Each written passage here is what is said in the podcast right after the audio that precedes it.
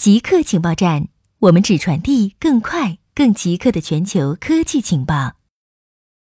人民网公布游戏适龄提示草案。人民网公布了他起草的游戏适龄提示草案，草案将游戏适龄范围划为十八岁以上、十六岁以上、十二岁以上、六岁以上四级。人民网称，因六岁以下儿童正处于视力发育等的关键时期，不建议他们独自使用电子产品进行游戏。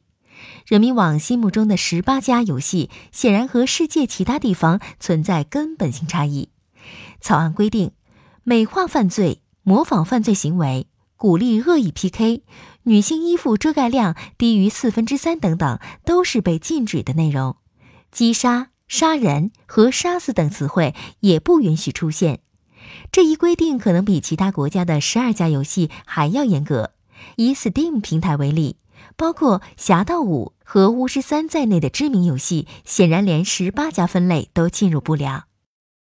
波音737 MAX 发现新的缺陷。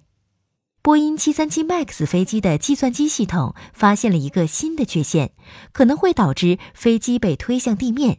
新的问题可能会导致飞机再次延飞。此前，737 MAX 的两次空难导致飞机全面停飞，调查仍然在进行之中。但初步报告显示，空难与新的失速稳定系统有关。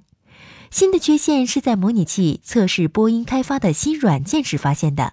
在模拟器测试中，飞行员发现微处理器的一个故障可能会导致飞机机头被推向地面。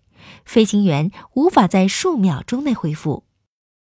中国科学家完整测序古代小麦基因组。中国科学家成功测定并分析了距今约三千八百年的小麦全基因组序列。研究报告发表在《植物》期刊上。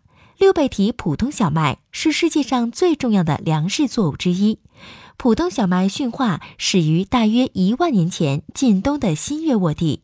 然后向西扩散到欧洲，向东扩散到东亚，但小麦进入中国的传播途径仍不清楚。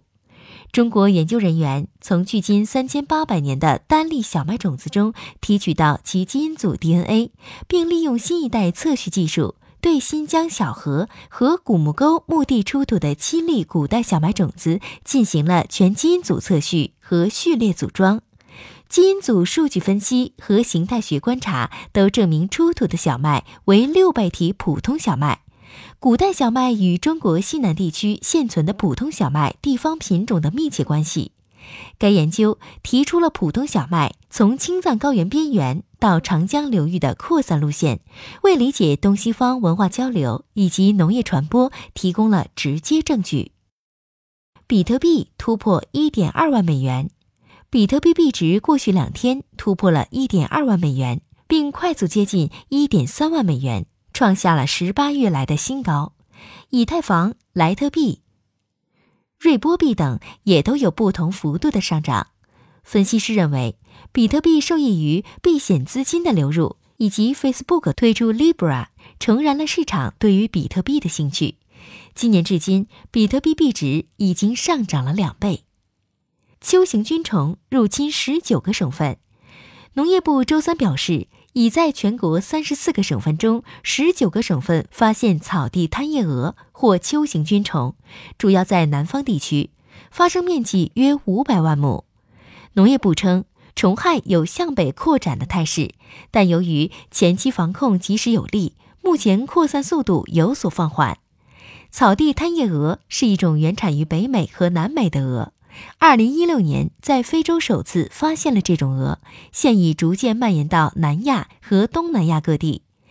草地贪夜蛾入侵可能导致玉米减产高达百分之五十，其成虫可能迁徙数百公里。此前有报道称，中国探索用臭虫对抗秋行菌虫。固定时间，固定地点，我们下次再见。